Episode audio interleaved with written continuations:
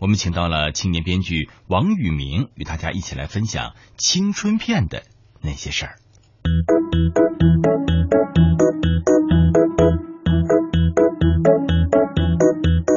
那今天非常开心啊！我请到了一位我在电影学院学习的这段时间中呢，啊，认识了一个非常要好的朋友，也是一位非常有才华、长得非常英俊的小伙子啊，王宇明同学，做一个自我介绍吧。嗯，大家好，我叫王宇明。嗯，只有这样吗？就非常紧张，不知道说什么。啊，没有关系啊，这个第一次来节目都会紧张啊，因为你可是我在电影学院认识的最有才华的男生呢啊！希望你今天一定要好好表现，不要给我丢脸。停一下，我能讲你八卦吗？不可以。我们两个在大学的四年中呢，虽然不在同一个系里面，但是互帮互助，互助有爱啊！真的是一个我非常喜欢的一位男同学。这位同学呢，我称他为人生赢家，肯定是有我的理由的了啊！确实是美貌多金啊，又正直刚毅啊！王玉明同学，鼓掌。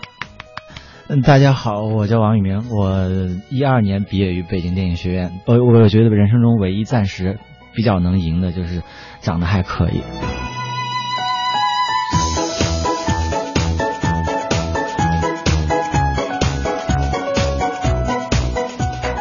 来聊一聊两岸的这个青春片吧。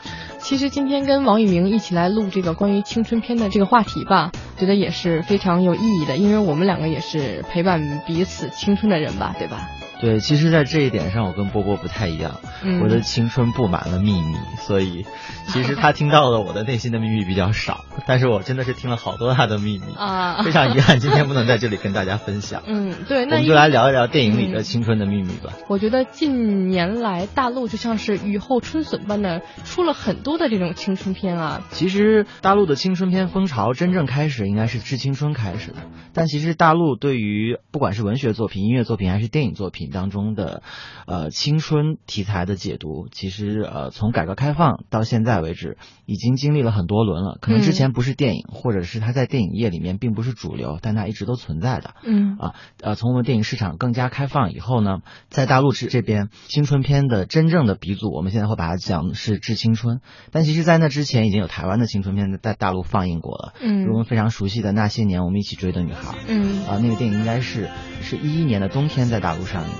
其实我们现在要客观讲，那些年在那年冬天在大陆其实并没有在电影市场上真的火起来。嗯，它在台湾非常的火爆。嗯，其实最火爆的应该是在香港。嗯，因为它打破了香港的那个所有华语电影的票房记录，就是基本上超过了我们大家以前啊印象中非常非常红的，比如说成龙啊、周星驰啊、啊周润发演的那些非常有名的电影。电影史上非常杰出的作品，在香港保留的票房记录全部被他打破了，并且他呃维持至今，现在还没有别的华语电影可以超过他。嗯。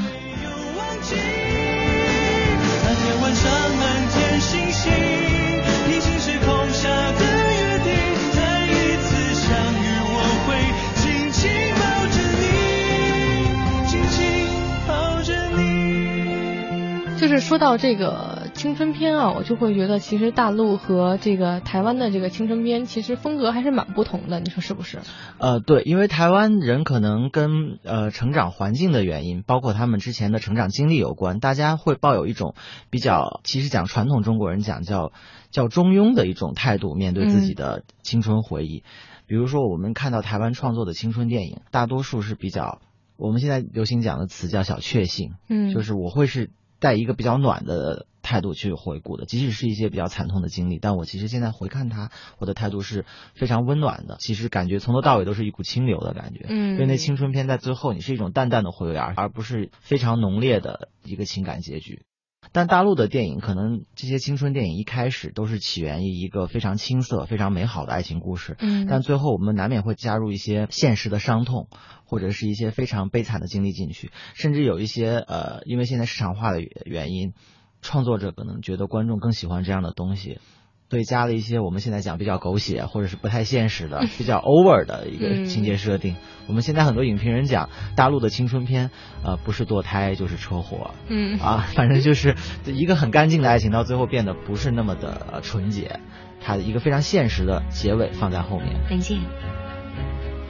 师姐是一个值得你爱的女人，她可以为爱以死相拼，片甲不留。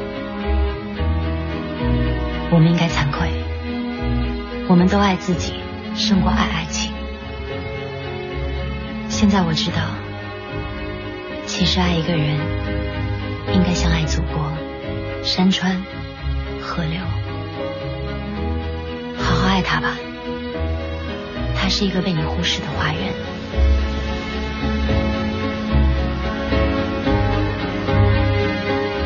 觉得在日常的这种生活中啊，可能会经历很多的坎坷或者是磨难，然后再到电影院里去看这样一场爱的代价的话，确实是，也是回味起来也是很惨痛的。所以我觉得可能会很多人更喜欢去选择像台湾的这种电影，会觉得啊很暖，然后很有治愈系，然后会让人觉得看完了之后，对生活呀或者是对爱情的感受会抱有一种美好的姿态吧。嗯，其实这个我是持保留意见啊。嗯我个人其实对呃波波说的这套说法呢，我是有一定的肯定的。但是我们要用现实去验证它的话，到目前为止我们能看到的只有去年我的少女时代在大陆上映，嗯票房还是算不错的，因为它当时在台湾已经上映了，很多人可以通过别的渠道。比如说通过网络、通过 DVD 可以已经在大陆看到了，所以这多少有影响它在大陆的票房成绩，嗯不如像在台湾和香港那么亮眼。嗯但是呢，它也是一个很好的成绩。但除此之外，我们没有别的电影现在去验验证这一点。女生呢，是很难捉摸的。我们说没事，就是有事；没关系，就是有关系。因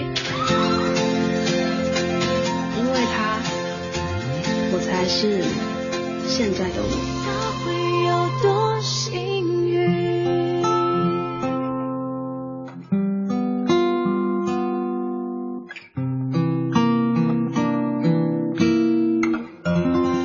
因为其实台湾电影在相当长一段时间，它的发展是不依附于电影票房的，其实是蛮多元化的。它这一点，不管是相对于大陆还是相对于香港，都是非常有优势的。就严格来讲，台湾的青春片并不局限于我们经常看到的这一类我们所谓的小确幸，嗯。它其实有一些可能不是那么红，但它是很不一样的青春片。嗯。比如说我们台湾新电影时呃运动时期，比如说侯孝贤、杨德昌他们的作品都有一些青春题材的，比如《风归来的人》《童年往事》嗯恋恋风尘》呃杨德昌的题材上比较激烈的，孤岭街少年杀人案。对对，孤岭街少年杀人事件，最近这个片子也蛮火的嘛，因为它那个呃，美国的标准公司刚刚发行了它的修复版 DVD，这让广大影迷终于在很多年之后可以看到接近于这个电影原貌的一个一个样子了。所以说，台湾的青春电影的面貌是很不一样的。我们现在普通话节目应该讲《猛甲》，呃，嗯这个这部电影也代表了某一部分台湾的青春电影的面貌。但是在大陆，因为种种的原因，我们其实呃比较单一。我们现在比较单一的就是《致青春》，其实做的非常好的，它在剧作上非常的完整，然后人物表现也比较丰满。但之后有一些青春电影，其实它的成色并不是那么让观众满意。《匆匆那年》和《左耳》，你明显感觉到他是想拷贝《致青春》的那那个路线。我跟我的编剧朋友聊起来，我们的感受就是这两部电影都有非常好听的主题曲。我们觉得《匆匆那年》和《左耳》的剧本甚至不如他的主题曲歌词写的出色。听不见的耳语最诚恳，对，是吗？对，还有呃，《匆匆那年》歌词是什么我真忘了。匆匆那年，我们究竟说了几遍再见之后再拖延。嗯？对，对，大概就是这样的。就是它其实那个歌词更简练、更概括的描述了大家对于一段过往的感情也好，还是青春岁月也好的一个直观的感受。匆匆那年，我们一时匆忙撂下难以承受的诺言，哎，其实刚才听歌的过程当中，我有想到，其实大陆的青春片的面貌也并不是那么单一啊。嗯因为最近其实去年有一部电影叫《少女哪吒》，有在很多不同的电影节获奖。真的还没有看过呢，都没听说过。哎，对，其实这个电影的音乐也非常好听，然后、呃，整个形式也比较清新。因为大陆这边其实有一个词语叫“中二病”，是专门描述年轻人在某一个时期，在自己自闭的呃，比如说少男情怀、少女情怀也好的一个过程里面的一种呃情感感受。我觉得这个电影就非常直观的。展示了这种大陆人其实蛮常见的一种呃青春的状态。我觉得呃，即使是台湾的观众，如果看到这部电影，也会有不同的感受在里面。呃，我周围有些朋友非常喜欢，有些朋友非常不喜欢这部电影，但是我可以在这里推荐给大家，这是一个面貌非常不一样的大陆青春电影。你的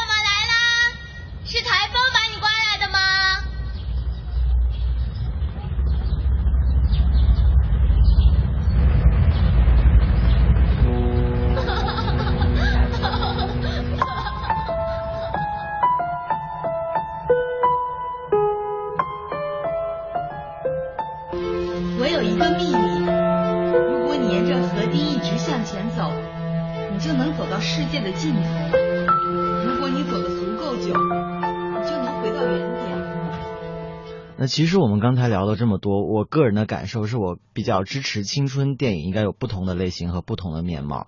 那么其实大陆最近在上映的青春片有两部香港的青春片，一部叫呃哪一天我们会飞啊、一部叫呃王家欣，呃在香港的名字叫王家欣，在大陆上映的时候叫寻找心中的你。然后这两部电影其实跟大陆和台湾的的青春电影挺不一样的，就是其实香港人一直在强调一个追梦，因为大家知道香港是一个非常现实的一个经济社会，但他们其实是蛮强调梦想这样一个东西的，起码在嗯教育和成长过程当中。嗯所以这两个的青春电影，它的更多的主题是追寻，嗯不管是追寻失去的过往，还是追寻呃怎么讲，追寻自己曾经有的梦想吧。这两部电影呃跟大陆和台湾的电影是挺不一样的，如果大家有机会可以看一下。鼓起这勇气，跨出这距离，差一点我们也会飞。你笑容終應已逝去，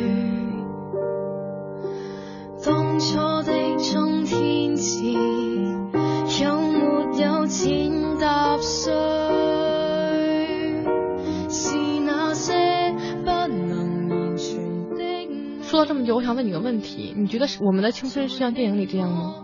呃，我觉得我的青春不是，因为我觉得我现在还很青春。我我估计我的青春会维持到维持到我老了或者死了的时候吧。嗯我是觉得呃，即使肉体腐朽，你也可以保持青春。嗯我觉得青春是可以永恒的。嗯，那真好。我希望我们的青春都能够永恒。仍